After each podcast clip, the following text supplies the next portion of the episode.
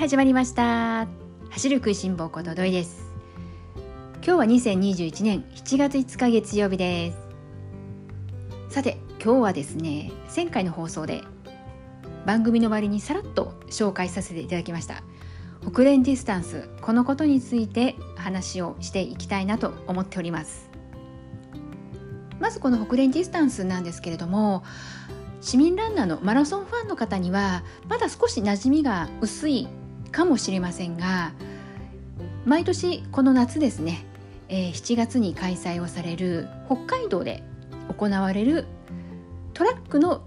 中長距離の大会になります。そして、えー、北海道で第1戦標別から始まって第5戦の千歳までということで5大会5か所の場所に分かれて行われるんですけれども第1戦が土曜日にあの始まったんですが7月3日土曜日標別。そして今週水曜日7月7日に深川。そして10日の土曜日が網走。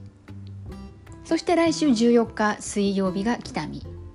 最終戦が17日の土曜日千歳。というふうにですね5戦こう連戦が続いていくというそんな大会になります。この今ねちょうどこう本州の方は梅雨真っ盛りでムシムシとした過ごしにくいこう長距離ランナーとしてはねちょっとこう走りにくいそんなね気候が続いているんですけれども、まあ、そんな中比較的ね気候のいい走るにはね条件のいい北海道で行われるということで日本のトップ選手もこの北電ディスタンスにはいろいろ名前を連ねていらっしゃいます。ましてや今年はですね東京オリンピック開催ということもあってオリンピックの代表内定に、え、なっている選手の中でもエントリーリストを見ると名前が結構ね載っていたりするのでその辺りもね楽しみにしていきたいなと思っておりますし結構こう注目ポイントにもねなってくるのではないかなと思います。実際とですね7月3日の土曜日に行われた私別大会には東京オリンピックの代表内定になっている方は特にこうエントリーにはなかったんですけれども網走千歳この辺りになってくると名前がね見受けられたりしておりますのでその辺りね注目しながら楽しんでいくといいのかなと思ったりしております。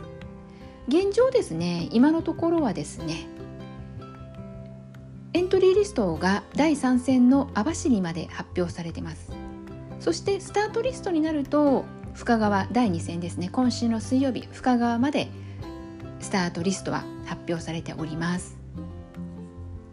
このスタートリストも4日前じゃないと発表にならないということなのでこの面白さの一つとしてはエントリーをした選手が実際スタートリストにどれだけ名前が残ってくるか。特に東京オリンピック代表内定に決まっている選手となってくるとその辺のま調子だとかあとま調整といったらいいんでしょうかね。その辺りもあの踏まえているでしょうしこのあと残されたね時間どうやって過ごしているのか。あとはこのオリンピック大会直前どんな、ね、走りを見せてくれるのかっていうところも私個人的にはですね、えー、一番の楽しみと言ってもいいかなと思うようなそんな見どころとして捉えています。それではですねまず最初にですね土曜日3日の日に行われた死別ここで私がまあ気になった、まあ、印象に残ったっていうようなところをですね、えー話進めていきたいんですけれどもまずですね 3000m 男子 3000m に挑戦をされていた川内優輝選手です。川内選手はこのマラソン市民ランナーとしてはねもうとてもこう有名な選手でこう本当にもう今でこそプロランナーにはなられましたけれども公務員時代ねもう毎週のようにフルマラソン走られていてすごいランナーがいるものだなというふうに見ていたんですけれどもこの川内選手は私が知っていた川内選手はですねこう苦しんでこうもがき苦しんでもう本当に最後の1ミリまでこう力を出し尽くすというようなこう眉間にしわが寄って本当にもうこう頑張ってるっていう力出し切ってるっていう川内選手のあの姿がとてもこう強く印象に残っていたんですけれども実はですね今回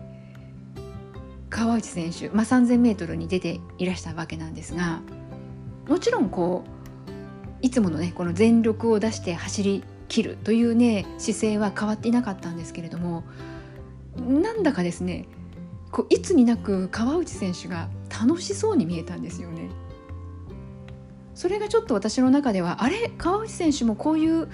感じで走られるのかなすごいなと思っても見たりあとはそのマラソンをこの主戦場として頑張っている川内選手が 3,000m にトラックでこう出たというのにもこの距離にも驚きました。結果としてはですね20人中11位というちょうど真ん中あたりの結果ではあったんですけれどもそれでもこのマラソンランナーの川内選手というところから見てみるとこのスピードの何て言うんでしょうかねこのがむしゃらさが抜けてなんだかすごくこうリラックスしたいい走りをして見えるなというふうに感じました。そして面白かったのがですね皆さん M 隆さんというモノマネタレントさんのことをご存知でしょうか？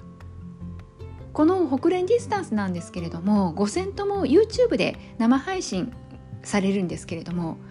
私別大会のなんと YouTube の MC 担当がですね M 高橋さんだったんです。なのでモノマネタレントの M 高橋さんそして本物の川内優輝さん。あ M 高橋さんは川内優輝さんのモノマネをするモノマネタレントさんなんですけれどもこの2人がですね顔を合わせるということでツーショットも撮れてましたしなかなかこうちょっとこうほっこりするようなそんなシーンもあってそういった意味でもねちょっと違う楽しみがあった大会でした。次にですね 5000m 男子です。5000m 男子はですねなんと日本選手権にも出ていた佐藤悠基選手。佐藤悠基選手がですねもう1週間後には北海道標別で大会に出ているというもうすごいとしかもう言いようがないんですけれども佐藤悠基選手出ていらっしゃいました。全体では6位日本人としては2位というあの成績もですねすごくいい成績を残されてそしてもう佐藤悠基選手といえばですねもう私の中ではこのランニングフォームなんですけれどももう私のこのイメージトレーニングのもうお手本とさせてもらっていてこの本当佐藤選手は遠目から撮っている映像でも分かるんですよね。ああの走りが佐藤悠基選手だ。もうそれくらい綺麗だし本当にもうイメージトレーニングするにはぴったりだな。もうこれ以上の先生はいない と思っております。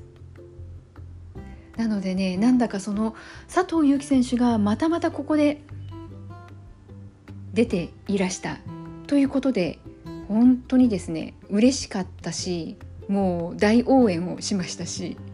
そして佐藤悠基選手はまだまだこの北連ディスタンス、えー、他の大会にもねエントリーをされていらっしゃるのでまだ楽しめるぞということで密かに、えー、楽しみが増えたななんていうふうにね思っているんですけれども。そして日本人1位だったのが青山学院青学の近藤幸太郎選手でした。近藤選手は今年の箱根駅伝もね走っていたんですけれどもまだこう今年のね箱根駅伝の段階では2年生、まあ、今3年生になったということですけれどもこの2年生でまだこう学年としてはしてはまだこのね下の下級生にあたる学年でで箱根駅伝を走ったということでも注目度が高まるわけなんですが近藤選手は愛知県出身ということでまあこの同じやはりね出身の愛知県ということになると覚えちゃうんですよね。わあなんかこう愛知県出身の選手が青学で走ってるということであ近藤幸太郎選手ね覚えたなんていうことでねどうしてもねこの同じ愛知県ということで目がいってしまうんですよね。まあ、その、えー、近藤幸太郎選手が見事 5000m 優勝されました。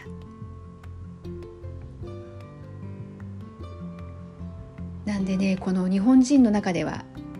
ね1位ということで実業団の選手に混ざってということなのですごい選手ですよね。なので近藤選手に関してはますますちょっと楽しみだなと思いましたしね。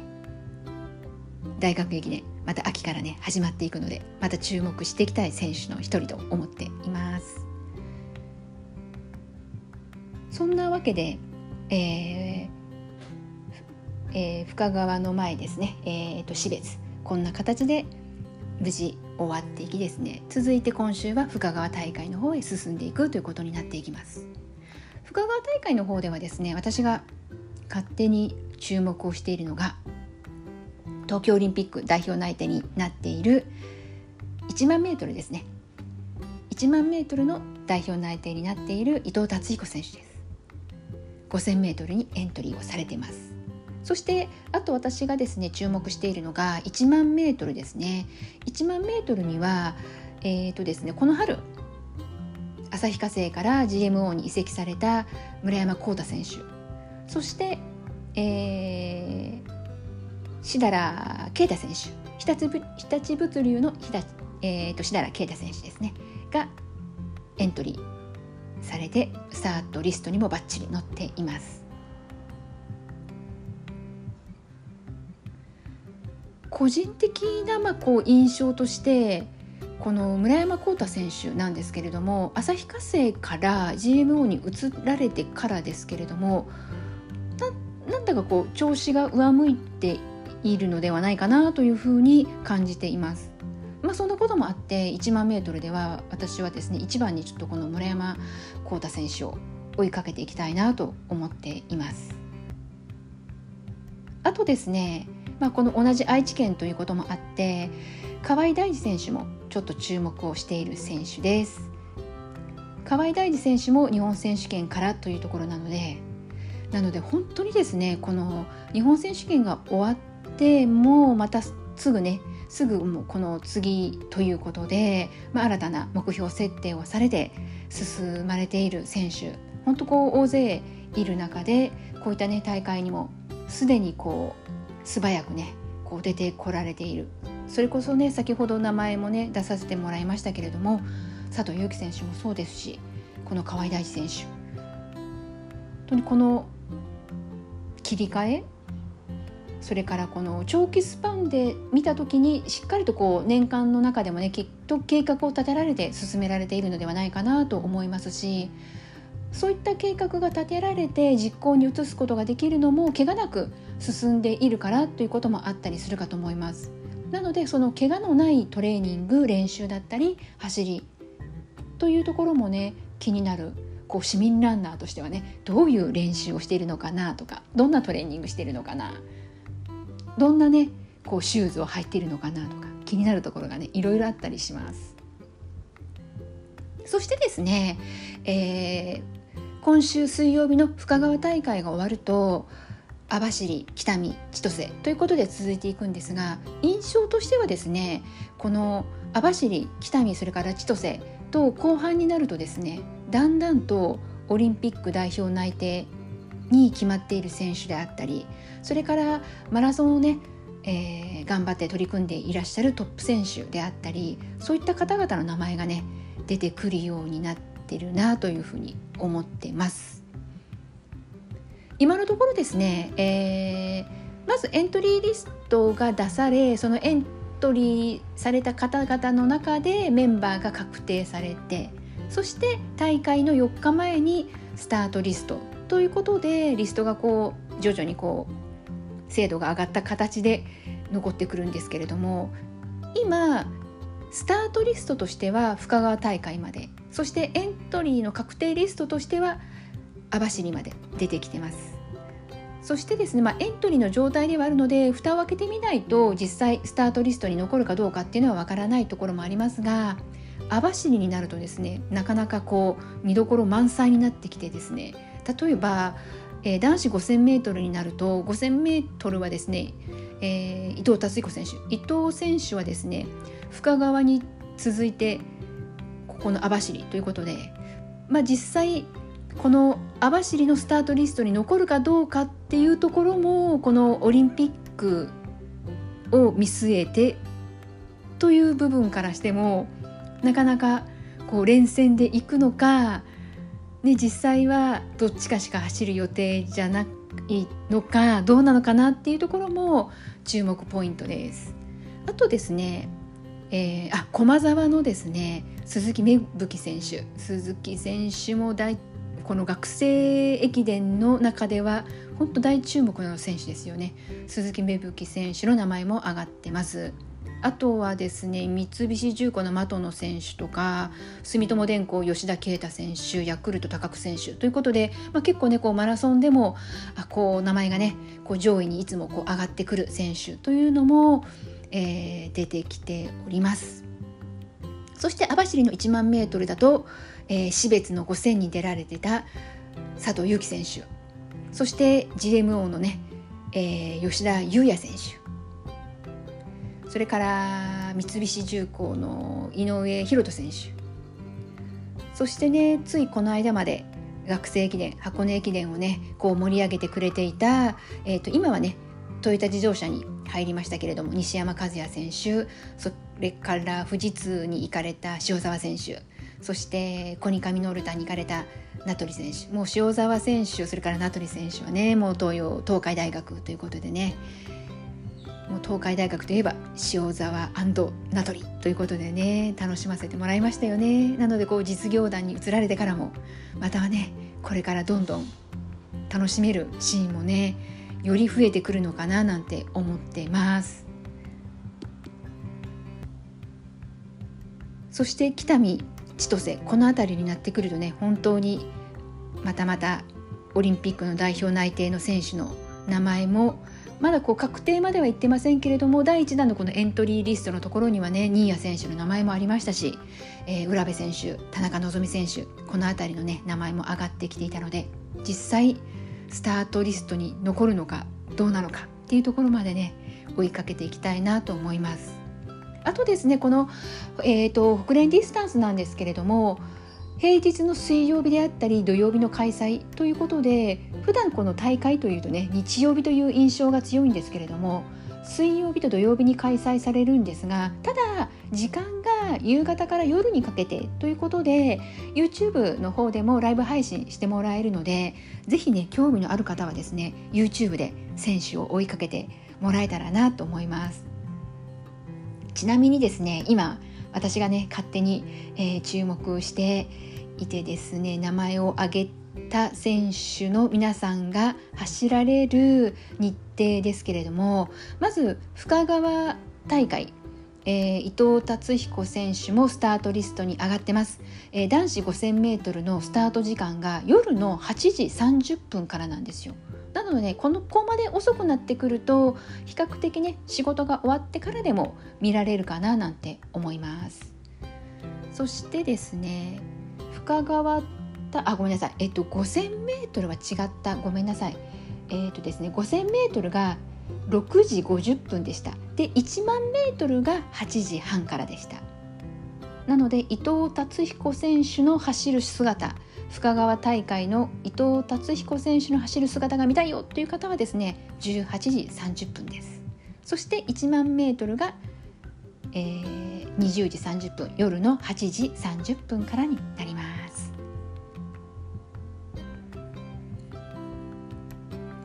そしてですね実は私この今回ですね標別大会、えー、見ている中で生のライブ配信は見ていなかった種目になるんですけれどもリザルトを見てめちゃくちゃちょっとこう嬉しいことがあったんです。後半戦はねそのことについて話していこうかなと思うんですけれども、えー、種目がですね女子になります。女子の 5000m です。実はですねこの深川大会女子 5000m の優勝者がですね積水化学の野村葵選手です。皆さん野村葵選手のことをごあのご存知でしょうか？野村選手が所属されている積水化学なんですが新谷選手やそれから浦部選手など有名な選手がね多く在籍しているチームということもあってなかなかねその、えー、ビッグな選手たちの影に隠れてしまいがちではありますけれども青い、えーと、野村葵選手、えー、この野村選手のことなんですが実は私ですね今年、えー、1月にこの番組の中でご紹介をさせていただいたことのある選手なんです。積水化学さんが、えー、チームとして SNS のノートになるんですけれどもノートで、えー、いろいろなことをこう配信をしていてですねこの野村選手のですねインタビューをまとめた記事を、えー、積水さんの方がこうアップされた時にですねたまたまちょっとこう目に留まってそれで野村葵選手のことを知りそこからちょっとこう応援を始めた選手のお一人ではあるんですけれどもなぜ私がその記事に目がいったのかなというと「やめなくてよかった」というタイトルだったんです。つまり野村選手はですね一度はやめようと思った選手なんです。でもこうして今回ね私別大会で優勝されたということは続けられていてやめようと思ってからまた再び走り出して走り続けてそして今回私別大会で優勝した。もうねとにかく嬉しくって。そしてこの野村選手の走りをね YouTube の生配信で見届けることができなかったっていうね悔しさがちょっと残るんですけれどもそのね、えー、野村選手少しねこのノートにも書かれていた記事のことにはなりますが、えー、もう一度ね振り返ってみようかなと思うんですけれども、えー、まあ、簡単に振り返ることにはしますがまずこの野村選手2018年の4月に積水さんの方に入社をして、まあ、こう実業団ですよね。そこでこの、えー、実業団選手としてスタートしました。そしてですね、えー、社会人のこの実業団2年目に足をですね転倒でジョックをしている時に転倒して痛めてしまってその怪我が当初は23ヶ月で治るであろうと言われていたにもかかわらず1年経っても治らない。そしてとうとう1年半経った頃には私はこのままもうこのチームで走っていていいのかなというような気持ちにさえなってしまってとうとうですね監督にもう退部の意向を伝えることにしました。まあその意向を伝えた時監督といろいろな話をして監督と相談をし新たな目標を決めてまた走り出すということにはなったんですけれども、まあ、その時の、まあ、この野村選手の気持ちなんですがもう監督にもうこの退部の意向を伝えるということは、まあ、そこにねたどり着くまでは相当こう悩み苦しんだということはあの本当容易にね想像できるんですけれどもそんなね野村選手相談した監督が監督自身がですね故障で引退をしたという経験のある監督さんだったんですね。それでその監督から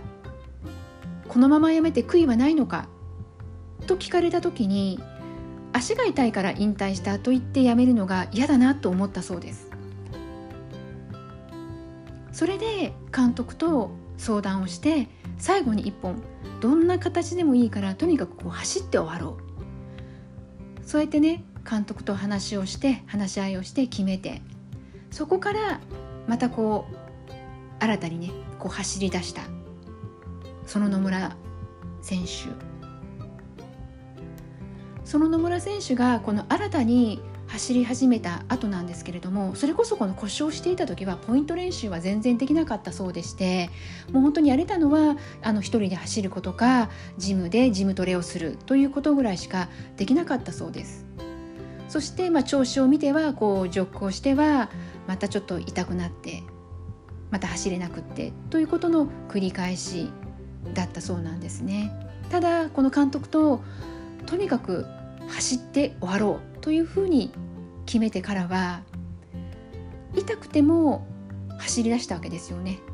そしてチームのみんなと一緒に練習をしたら意外に走れたという感覚があったそうです。そしてそれと同時に全然こう走れなかった状態から走れることになってとにかくもう走るだけでも嬉しい。この走ることで喜びを感じることができたそうなんです。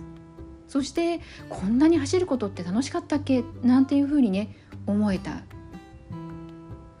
そんな風に気持ちが前向きになると気がついたらですねもう夏からは少しずつ練習もねできるようにもなっていっていたしそしてそしてなんとですね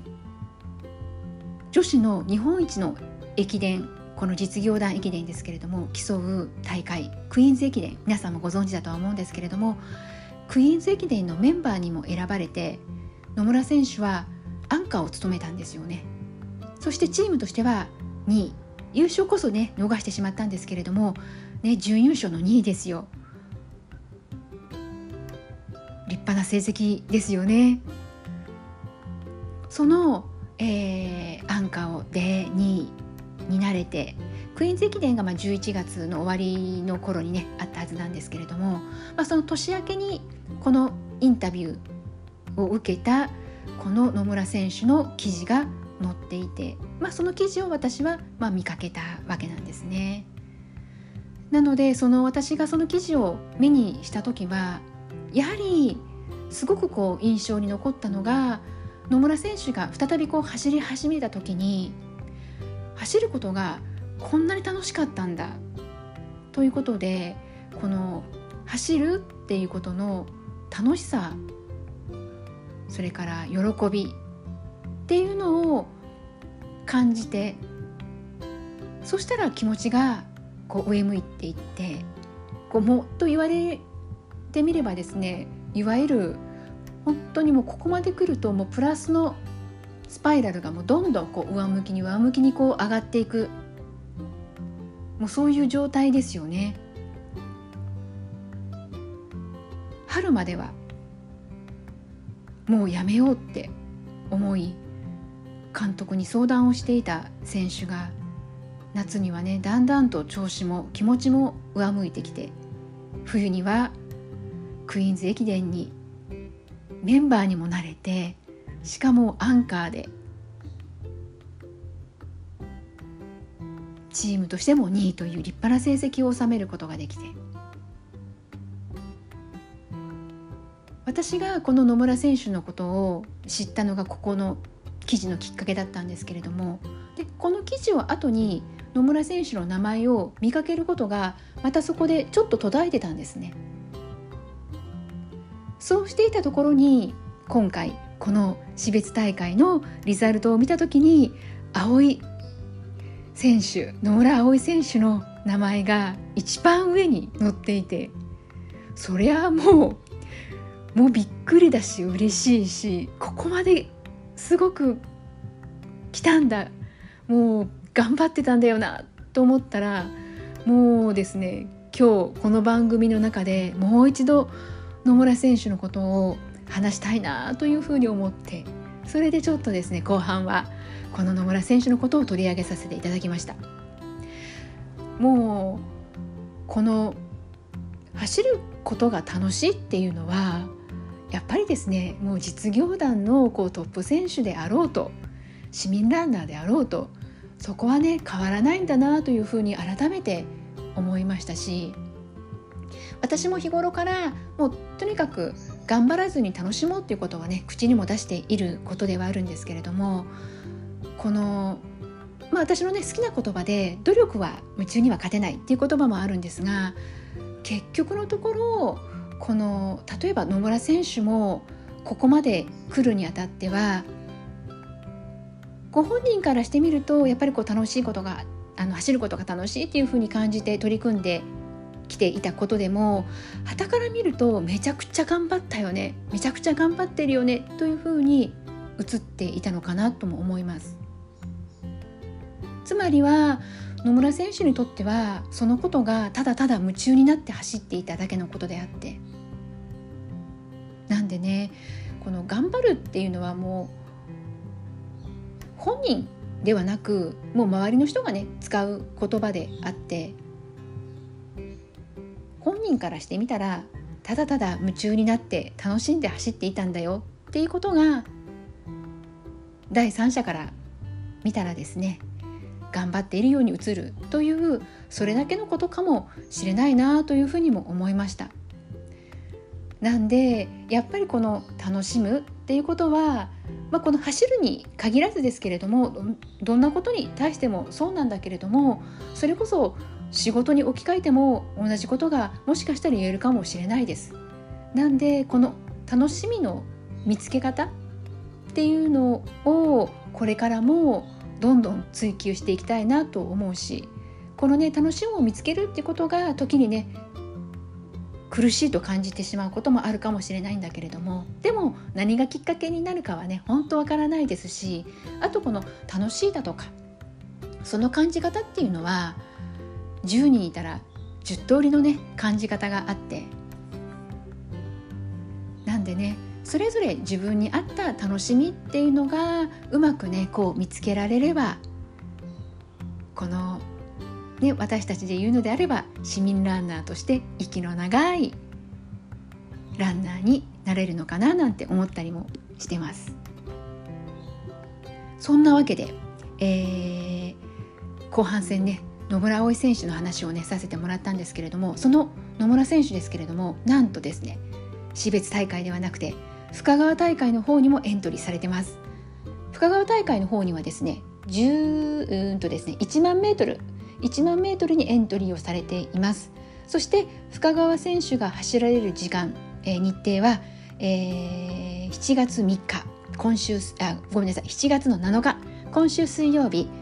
夜の7時50分スタートですなので今週の水曜日はですね男子の 5000m、1万メートル、そして女子の1万メートル。この3レースをですね、なんとか YouTube の生配信、ここで追いかけていきたいなと、密かに思っております。ですからね、次回番組の中では追いかけていった結果、果たしてこの追いかけることができたのか、まあ、その辺りも含めてね、えー、またちょっとですねホクレンディスタンスこの辺りの話ができたらなとも思っております。ぜひぜひですねこのホクレンディスタンスそんな大会があったの知らなかったわという方もですねロードではなくってトラック競技にはなってしまうんですけれども本当にこの普段マラソンレースマラソン大会の方でいつもねこう上位に来ているようなそういったあの本当にこうトップな選手も、えー、いろいろな種目に走られてますなので、まあ、そういった選手がね夏場どんな風に、えー、練習をしてどんな風にねこう大会に参加挑んでいるのかなっていうところも、えー、この市民ランナー目線で見ても楽しめるかなというふうには思いますのでよかったらね是非 YouTube ライブ一緒に楽しみたいなと楽しめたらなと思ってます。それでは今日も最後まで聞いてくださった皆さんありがとうございます。それでは次回また元気にお会いしましょうね。ではではまたね。